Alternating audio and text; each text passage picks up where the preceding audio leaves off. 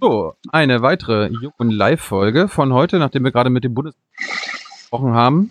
Jens Spahn reden wir jetzt mit unserem Außenminister Heiko Maas. Und bevor wir Heiko fragen, wie es ihm geht, fragen wir natürlich erstmal unsere Risikogruppe. Hans, wie geht es dir? Wieder gut. Ich hatte vorhin einen kleinen Hustenanfall, der aber nur mit verschluckt äh, zu tun hatte. Alles fein. Und wie geht's dir, Heiko? Mir geht's gut. Ich hoffe auch gesund. Ja. ja, das weiß man. Wie häufig wirst du eigentlich getestet? Na, ich bin schon zweimal getestet worden. Aber mhm. man weiß es nie genau. Man kann, mhm. wenn man ständig unterwegs ist, und wir sind ja noch ständig unterwegs und treffen auch ab und zu noch Leute, kann man sich nie ganz sicher sein. Das Auswärtige Amt, das heißt der Außenminister dann ist Mitglied im Corona-Kabinett. Äh, ihr habt heute getagt. War das eine Videoschalte oder warst du physisch da anwesend? Ähm, und was waren die wesentlichen Punkte, die ihr besprochen habt?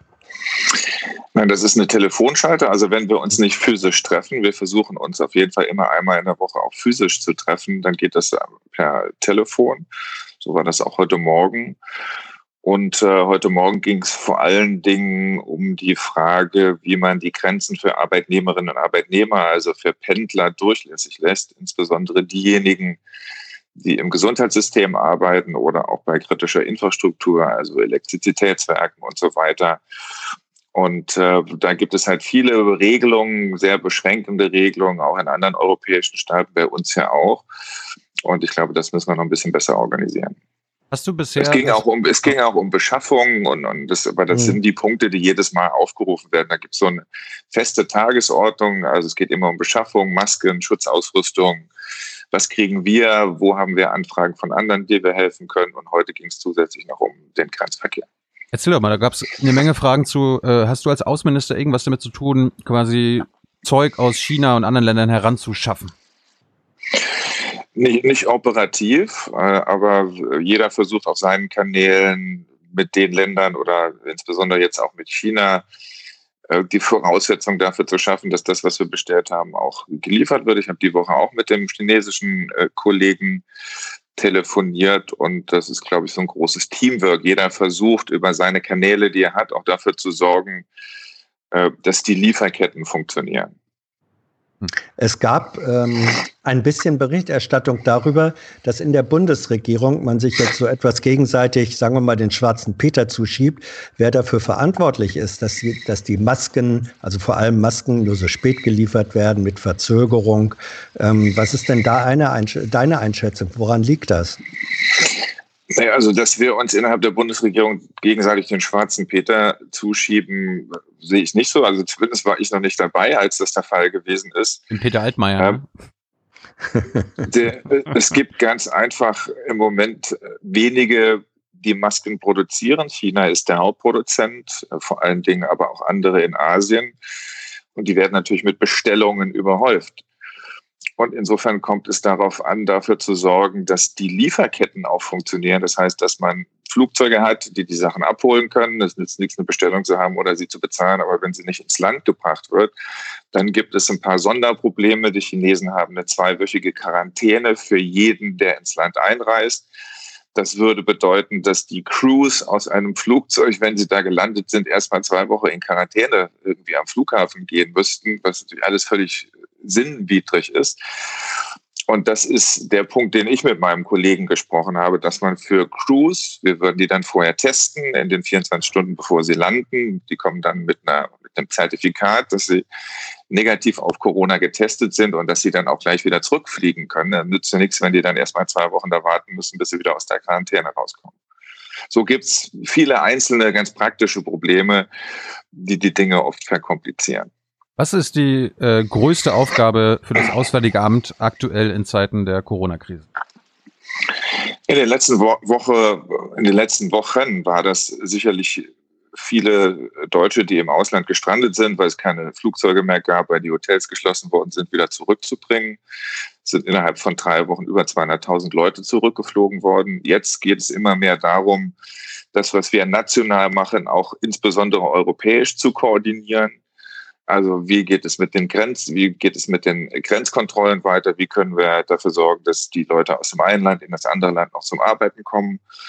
Und wenn irgendwann der Zeitpunkt kommt, dass äh, auch die Maßnahmen gelockert werden, worüber jetzt ja alle sprechen, wird es auch darum gehen, dass auch das koordiniert geschieht auf europäischer Ebene. Es nützt nichts, wenn bei uns die Autofabriken wieder hochgefahren werden, aber die Einzelteile, die etwa aus Osteuropa kommen, nicht in Deutschland ankommen, also gar keine Autos zusammengebaut werden können. Also unsere Aufgabe besteht jetzt immer mehr dafür zu sorgen, dass das, was wir national entscheiden, auch europäisch koordiniert wird und unseren Beitrag dazu leisten, dass die Länder, die es besonders schwer getroffen hat, wie etwa Italien und Frankreich, in der Situation auch unterstützt werden. Hey, liebe UnterstützerInnen, hier ist Thilo. Es gibt was Neues. Wir haben eine neue Bankverbindung. Wie ihr wisst, gibt es Junge Naiv ja nur dank eurer finanziellen Unterstützung. Wir sind nicht kommerziell, wir machen keine Werbung.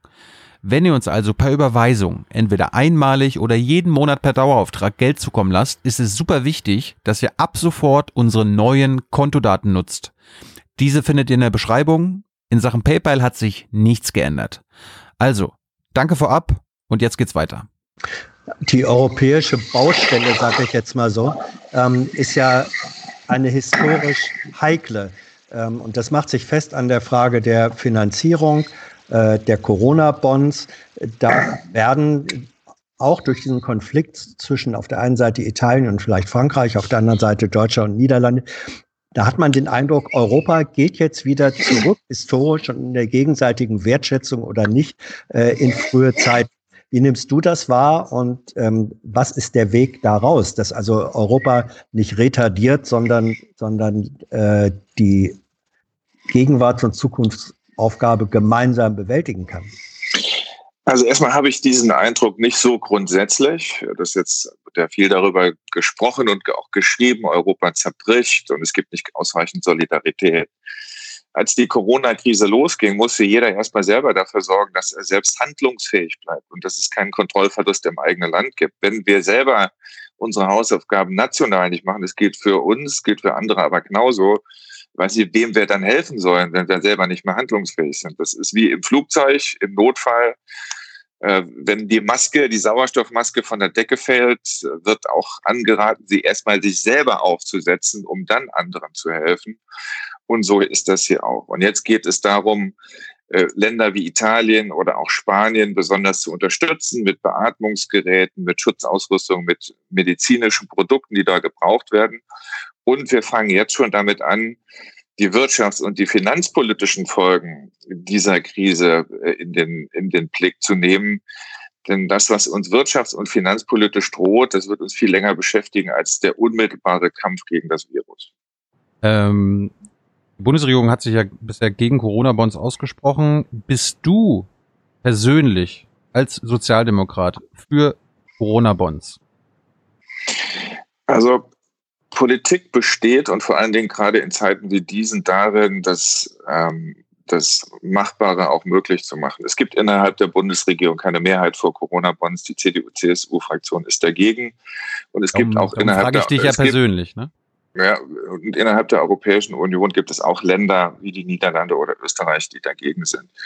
Und äh, deshalb hilft es mir nichts, wenn Italien Hilfe braucht oder Spanien Hilfe braucht, eine theoretische Debatte darüber zu führen, ob jetzt Corona-Bonds sicher äh, die bessere Lösung werden oder nicht. Wir werden auch in den kommenden Wochen und Monaten noch genug Zeit haben, unsere Solidarität zu beweisen. Aber es gibt jetzt keine Corona-Bonds. Sie sind nicht durchsetzbar, weder in der Bundesregierung noch auf europäischer Ebene. Und deshalb kümmern wir uns um die Sachen, die wir jetzt auch wirklich als Soforthilfe in Länder, die ganz einfach diese Hilfen brauchen, äh, dann auch organisieren können über den ESM, also den Rettungsschirm, über die 100 Milliarden, die die Kommission für Maßnahmen wie das Kurzarbeitergeld äh, schon mal beschlossen hat oder auch über die Europäische Investitionsbank, äh, mit der bis zu 200 Milliarden Euro zur Verfügung gestellt werden sollen für kleine und mittelständische Unternehmen. Und darum geht's jetzt. Äh, das geht und ich hoffe, dass das auch bei den Finanzministern der Eurogruppe heute so beschlossen wird. Ähm, denn Hilfen sind im Moment nur solche, die auch da ankommen, wo sie gebraucht werden. Ja, zu sagen, das können wir jetzt nicht machen, weil es nicht durchsetzbar ist, politischer Pragmatismus. Gleichzeitig verändern sich Situationen, aber auch historisch durch weitere Diskussionen. Deswegen finde ich die Frage nach wie vor legitim. Ähm, wäre es gut, wenn äh, so etwas wie diese Corona-Bonds, also gemeinsam, gemeinsam geschulterte Schulden, wenn das im Fokus in der, in der langfristigen Zielperspektive bleibt? Das ist nochmal die Frage an den sozialdemokratischen Politiker. Gut, ich glaube, dass wir die im Moment nicht brauchen, weil es so viele Instrumente gibt, über die mehr Geld aktiviert werden kann, als das in der Finanzkrise der Fall gewesen ist, um diesen Ländern, die Hilfe brauchen, diese Hilfe auch zuteil werden zu lassen. Gut, wir äh, bauen hier auch viele Fragen aus dem Publikum ein. Heiko, die erste kommt von Raskas. Er fragt dich, was sind die europäischen Grundwerte noch wert? Wenn EU-Mitgliedstaaten wie Ungarn de facto die, die Demokratie abschaffen oder Griechenland mit scharfer Munition auf Geflüchtete schießen lässt? Also was den Fall Ungarn angeht, also erstmal die Griechen haben das abgestritten, dass mit äh, scharfer Munition auf Flüchtlinge geschossen worden ist. Es ist auch nicht bewiesen, dass Menschen ums Leben gekommen sind durch den Einsatz von griechischen äh, Sicherheitsbeamten. Was Ungarn angeht, ist ein Thema, mit dem wir uns schon länger beschäftigen. Es ist ja nicht die erste Maßnahme, die in Ungarn ergriffen wird, die nach unserer Auffassung mit den Rechtsstaatlichkeitsprinzipien der EU nicht vereinbar ist. Da gibt es tausend Statements, nichts hat genützt und ich bin fest davon überzeugt, dass man auf solche Staaten nur einwirken kann, äh, wenn es sie auch finanziell trifft. Also deshalb versuchen wir mit anderen Staaten in der Europäischen Union dafür zu sorgen, dass in Zukunft die Auszahlung von EU-Mitteln aus vielen Fonds, die es gibt, daran geknüpft werden, dass die rechtsstaatlichen Prinzipien und die Grundwerte, die demokratischen Grundwerte eingehalten werden. Und wer das nicht tut, der muss in Zukunft damit rechnen, dass auch Mittel, die ihm eigentlich zustehen, nicht mehr ausgezahlt werden. Und nach meiner Erfahrung ist das das, äh, das einzige Mittel und das einzige Instrument, das dafür sorgen würde, dass sich daran etwas verändert. Würdest du denn sagen, dass die EU aktuell aus äh, 26 Demokratien und einer Nicht-Demokratie besteht? Nee, das würde ich nicht sagen, denn auch der ungarische Regierungschef ist unabhängig, was man von ihm hält, in einer demokratischen Wahl gewählt worden. Gut, die Frage, wir machen weiter. Du hast Griechenland ja auch schon angesprochen, ich auch. Äh, Ten Steps möchte wissen, gehört Lesbos noch zu Europa? Naja, also natürlich. Warum helfen wir den Menschen denn dort nicht? Warum, warum holen wir die nicht allesamt raus? Ja, wir helfen ihnen ja, wir versuchen jetzt zumindest mal anzufangen, das, was wir innerhalb der Bundesregierung vereinbart haben, nämlich Kinder aus den Lagern die es dort gibt, nach Deutschland zu holen. Das sind nicht nur wir, das sind bis zu zehn andere europäische Staaten. Viele, die meisten haben bedauerlicherweise gesagt, dass das im Moment nicht geht, wegen Corona. Wir haben gesagt, wir warten jetzt nicht mehr auf andere, wir fangen jetzt an. Wir wollen in der nächsten Woche in einem ersten Schritt 50 äh, Kinder zu uns nehmen und das dann fortsetzen bis zu 500 Kindern, um die Not, die es dort gibt, zu lindern und die Schwächsten das sind nämlich Kinder, das sind übrigens alle solche, die nicht von ihren Eltern oder Familienangehörigen begleitet werden, nach Deutschland zu holen. Und wir hoffen, dass die Länder, die das auch zugesagt haben, innerhalb der Europäischen Union, sobald sie sich wieder in der Lage dazu sehen, das auch tun. Ist es aber zulässig und auch jetzt moralisch zulässig, ähm, in einer solchen Situation mit Verteilungsarithmetik zu argumentieren? Sage ich jetzt nicht zu dir, aber das ist die Position der Bundesregierung, ähm, die doch sagt, ja, wir nehmen auf, wenn andere auch aufnehmen. Ähm, würde es Deutschland überfordern, wenn in einer Ausnahmesituation man sagen würde, wir nehmen alle auf, die da ähm, in Moria sitzen?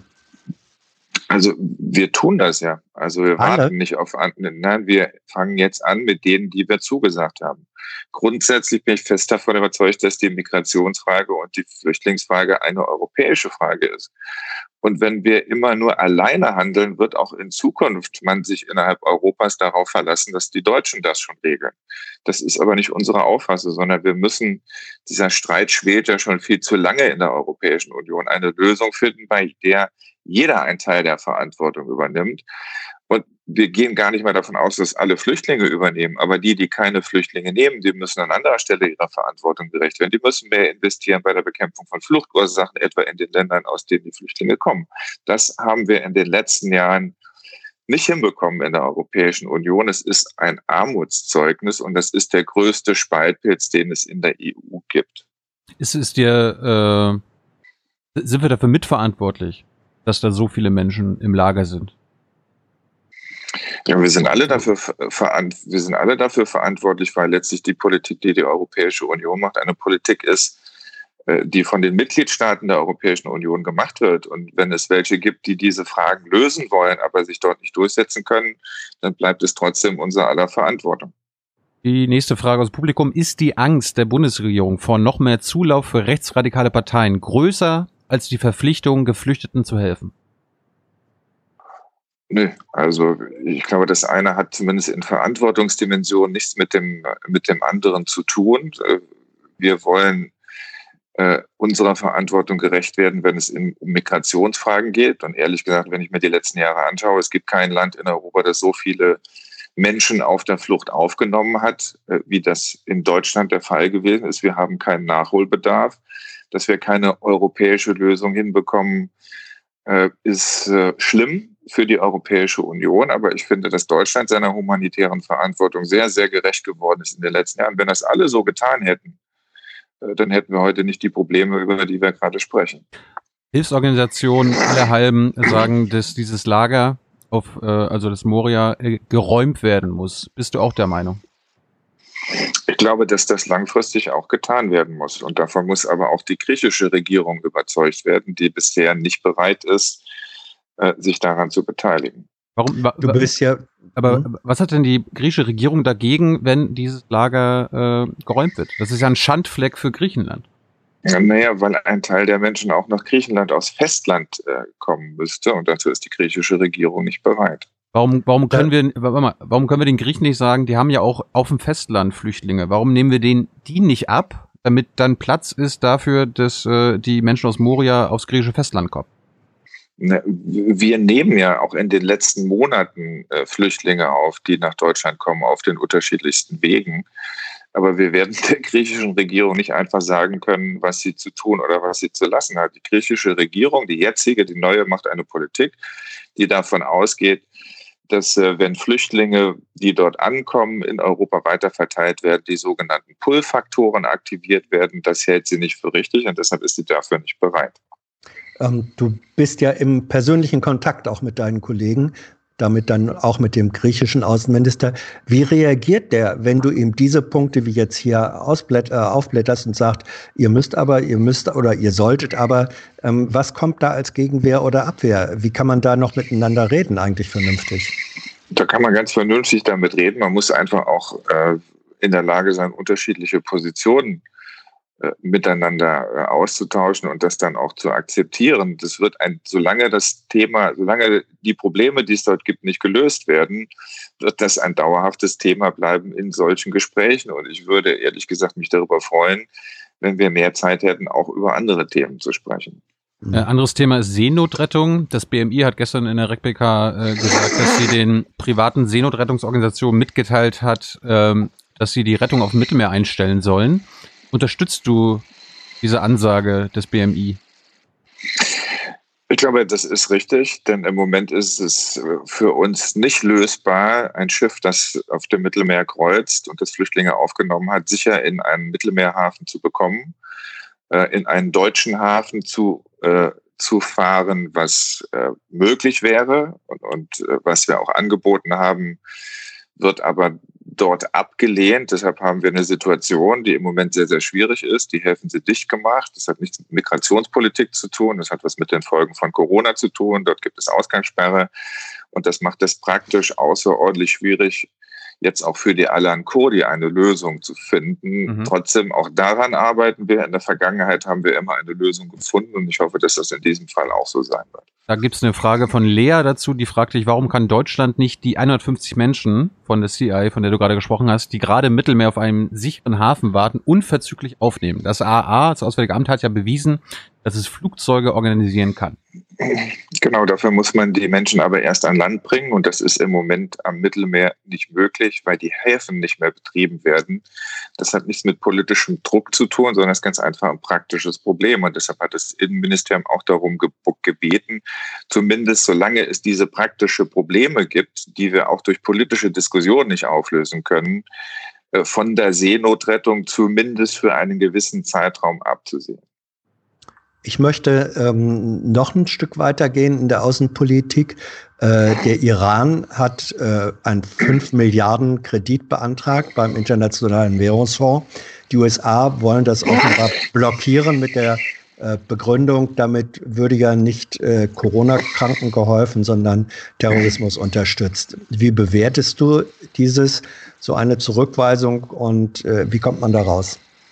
Naja, wir haben in der Vergangenheit äh, ja eine deutlich andere Iran-Politik praktiziert, als die Vereinigten Staaten das tun. Wir halten an dem Atomabkommen fest. Wir sind auch der Auffassung, dass man nach wie vor mit dem Iran arbeiten können muss, auch wirtschaftlich zusammenarbeiten muss. Wir haben trotz der US-Sanktionen jetzt einen Zahlungskanal geschaffen, in dem auch Weitergeschäfte abgewickelt werden können wo insbesondere auch humanitäre Güter, also Medizin, die Kranken helfen soll, in den Iran verbracht werden kann. Und das ist unsere Politik, an der wir auch nichts ändern, dass wir mit der den Vereinigten Staaten äh, auch in diesen Fragen äh, nicht einer Meinung sind, ist jetzt nicht so ganz überraschend. Der iranische Außenminister spricht jetzt sogar von medizinischem Terrorismus der Amerikaner. Äh, verstehst du seine Position? Nein. Forderst du die Amerikaner auf, die Sanktionen vorübergehend ähm, einzustellen, um der notleidenden iranischen Bevölkerung zu helfen? Das tun wir seit einem Jahr. Ihr fordert die Amerikaner auf. Höre ich selten. Naja, das haben wir. Wir sitzen regelmäßig zusammen. Das ist ja nicht, sind ja nicht nur wir, das sind insbesondere die Franzosen und die Briten, äh, die immer versucht haben, darauf hinzuwirken, dass man aus der Sanktionspolitik herauskommt. Das, was die Amerikaner als Maximum Pressure bezeichnen, ist nach unserer Auffassung nicht geeignet, die Ziele, die wir haben, zu erreichen. Und die Ziele sind, dass der Iran keine Atomwaffe bekommt, dass der Iran eine andere Regionalpolitik macht, etwa in Syrien oder im Jemen. Und dass ein ballistisches Raketenprogramm, äh, das im Iran existiert, so nicht fortgeführt wird. Darüber muss man reden. Dafür braucht man Dialog. Und deshalb sind wir für Dialog und nicht für Maximum Pressure. Wenn wir äh, den, den Streifzug durch die Weltthemen machen, ähm, es gibt unter Euro äh, französischer Führung eine Spezialtruppe für Antiterrorkampf in Mali. Takuba äh, heißt das, soll ab Sommer laufen. Deutsch, Deutschland unterstützt das Projekt, aber nur politisch, nicht mit äh, Einsatzkräften. Was, äh, warum nicht und was bedeutet das? Weil wir andere Schwerpunkte haben. Wir sind in der Sahelregion auch aktiv. Wir sind beteiligt an der, der EUTM Mali, eine Mission der Europäischen Union. Wir wollen auch in dem Bereich, äh, wo es darum geht, die Infrastruktur in diesen Ländern wieder aufzubauen, mehr tun, also sogenannte Stabilisierungsmaßnahmen äh, verstärken. Und das sind die Schwerpunkte, die wir gewählt haben. Und deshalb sagen wir ja, der Kampf gegen den Terrorismus ist wichtig, denn die Anschläge, die dort verübt werden, sind gruselig, scheußlich, unglaublich, was dort an Gewalt äh, geschieht und völlig unschuldige Menschen, Frauen und Kinder dieser zum Opfer fallen. Und dagegen muss man etwas tun. Und deshalb unterstützen wir das, was die Franzosen dort machen. Äh, und wir sind auch beteiligt beim Aufbau eigener Sicherheitskräfte in Mali, aber auch in den Ländern äh, des Sahels. Und wir wollen dafür sorgen, denn das ist ja immer der sogenannte vernetzte Ansatz. Wir sagen, wir müssen Sicherheitsstrukturen schaffen und wir müssen dafür sorgen, dass Straßen gebaut werden, Brücken gebaut werden, Krankenhäuser, Schulen. Das geht aber nur mit mehr Sicherheit, denn solange dort ein Einschlag nach dem anderen verübt wird, wird keiner da stehen und die Straße bauen oder ein Krankenhaus bauen. Deshalb gehört beides zusammen. Und wir haben uns die Arbeit aufgeteilt, auch mit den Franzosen. Deshalb unterstützen wir das nachhaltig, was sie politisch machen, und wir übernehmen unseren Teil. Äh, Björn fragt, ihr wollt keine Einheiten schicken, keine Soldaten. Richtig? Nee, wir haben ja schon Soldaten, die sind in Mali und die bilden die dortigen Sicherheitskräfte aus und das wollen wir weiter verstärken. Und Thomas Wiegold fragt dazu, wieso verweigert das Auswärtige Amt auf Nachfrage jegliche Stellungnahme zu der auch von Deutschland gezeichneten gemeinsamen Erklärung zur Mission Taguba? Also wir haben unsere politische Unterstützung ja öffentlich gemacht. Also insofern weiß ich nicht, was wir dafür weigern. Also sonst hätte ich ja auch gar nicht gefragt werden können, dass wir das politisch unterstützen. Ist jetzt nicht also, sehr geheim. Also wenn Thomas jetzt zuguckt, äh, einfach nochmal fragen beim Auswärtigen. Der Käfer will wissen, weil wir bei den USA waren, wie sieht die Zusammenarbeit mit den USA bei Corona aus? Bisher kaufen sie ja eher EU-Ländern die Schutzkleidung weg. Also wir stimmen uns jetzt innerhalb der Europäischen Union ab. Das wird auch von Tag zu Tag besser. Das ist nicht von Anfang an so gewesen. Mit den Vereinigten Staaten sind wir auch in einem Austausch, ähm, auch wenn es um Medikamente geht, auch um Schutzkleidung. Ähm, aber Präsident Trump hat seinen eigenen Weg, äh, mit dem er in der Corona-Krise reagiert. Das entspricht nicht ganz unserem, würde ich mal sagen. Guckst du, guckst du seine Pressekonferenzen eigentlich und äh, findest du, dass man dort Desinformation und äh, Lügen hört oder wird, wird man da als äh, Zuschauer informiert? Also ich gucke, ich gucke die Pressekonferenzen nicht, aber ich lese natürlich auch darüber, und ich bin schon manchmal etwas erstaunt über das, was da so in die Welt hinaus, hinaus posiert, äh, pon, äh, posaunt. Äh, posaunt wird. Äh, das letzte, wo man schon ein bisschen den Kopf schütteln musste, war der Angriff auf die Weltgesundheitsorganisation, mhm. die WHO. Also das Coronavirus ist jetzt wirklich kein Thema, das irgendwie ein Land alleine regelt. Das haben wir ja gerade irgendwie gesehen. Das ist auch nicht ein chinesisches Thema gewesen, sondern es ist mittlerweile ein globales Thema. Und dafür braucht man solche internationalen Organisationen wie die WHO. Diese dann sozusagen vor die Flint zu legen, ist dann etwas, dem ich nicht mehr folgen kann. Da gab es eine Frage von den Zuschauern, was du von den Vorwürfen Trumps gegenüber der WHO hältst. Nix. Und Molke Quark will wissen, inwieweit agiert Deutschland gegen den internationalen Klau oder das Wegschnappen durch die USA von Schutzausrüstung? Äh, wird das einfach so hingenommen? Erstmal gibt es sehr, sehr unterschiedliche Berichte darüber. Also nicht alles, was da behauptet worden ist, stimmt. Und deshalb muss man auch vorsichtig sein. Wir leben auch in einer Zeit, und das ist in der Corona-Krise noch schlimmer geworden, in der viel mit Fake News agiert wird, Narrative in die Welt gesetzt werden, die mit der Realität nichts mehr zu tun haben. Also wir gucken uns jeden Fall einzeln an und bilden uns dazu eine Meinung. Aber es ist nicht so, dass die Vereinigten Staaten in der ganzen Welt nur unterwegs wären, um anderen die Schutzkleidung wegzukaufen. Es gibt auch Kooperationen mit den Vereinigten Staaten. Und dort, wo es Dinge gab, die wir nicht nachvollziehen äh, können, dann sprechen wir das auch gegenüber den Beteiligten aus. Also ich habe äh, diese, äh, diese Pressekonferenz, wo Trump gefragt wurde nach, dem, nach der Beschlagnahme der Masken, äh, gehört. Und da hat er gesagt, das sei kein Akt von Piraterie gewesen, sondern 3M, die Produktion, also der Produzent, habe sich ähm, äh, falsch verhalten und deswegen sei das völlig richtig, äh, dass man diese Masken dann sozusagen nicht rausgelassen habe. Wenn du mit deinem Amtskollegen Pompeo sprichst, sprecht ihr über solche Sachen? Äh, sagst du dann, das könnt ihr nicht machen? Ähm, oder sagst du, da kommt sowieso nichts an und wie reagiert er? Naja, man muss auch mal darauf hinweisen, auch der französische Präsident Emmanuel Macron hat Masken in Frankreich beschlagnahmen lassen. Also das ist eine Verhaltensweise, die jetzt nur nicht nur amerikanisch ist. Und das ist, glaube ich, ein Problem gewesen zu Beginn der Corona-Krise, dass eigentlich keiner so richtig wusste, was man überhaupt an Masken, an Schutzkleidung zur Verfügung hat und deshalb erstmal national entschieden hat, man beschlagnahmt die Dinge oder man verhängt einen Exportstopp. Das hat dazu geführt, ähm, dass Lieferketten völlig unterbrochen worden sind und dabei alle benachteiligt worden sind. Deshalb haben wir innerhalb der EU das mittlerweile einheitlich geregelt. Wir brauchen keine nationalen Beschlagnahme mehr oder keinen nationalen Exportstopp. So muss das auch funktionieren, denn ja ist ja vollkommen klar, auch die Schutzkleidung wird mit unterschiedlichen Materialien zusammengebaut, die erstmal zusammengebracht werden müssen.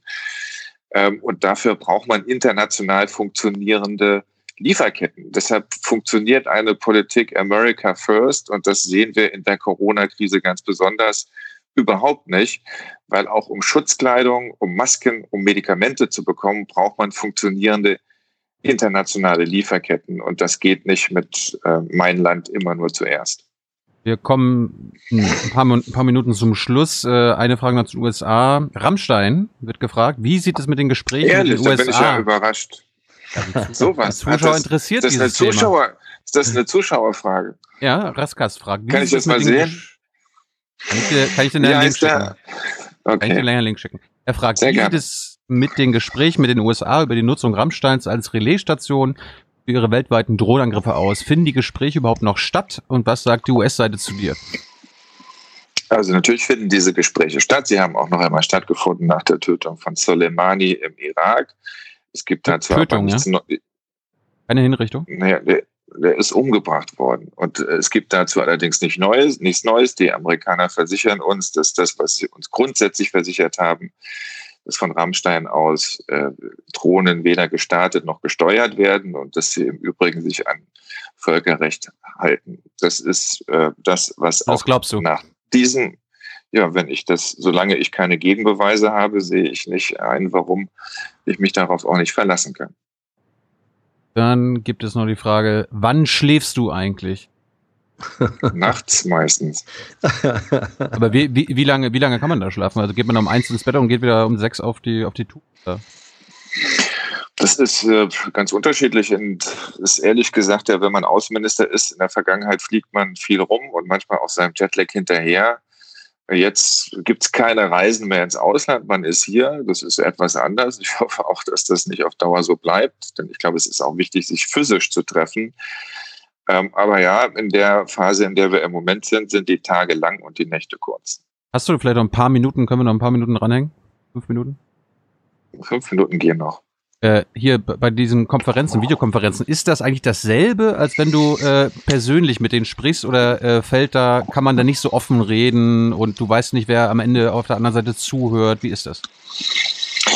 Also natürlich ist das anders, äh, vor allen Dingen bei internationalen Organisationen, bei der Europäischen Union sitzt man dann vor einem Bildschirm irgendwie mit 30 Einzelbildern äh, mit unterschiedlichen Leuten.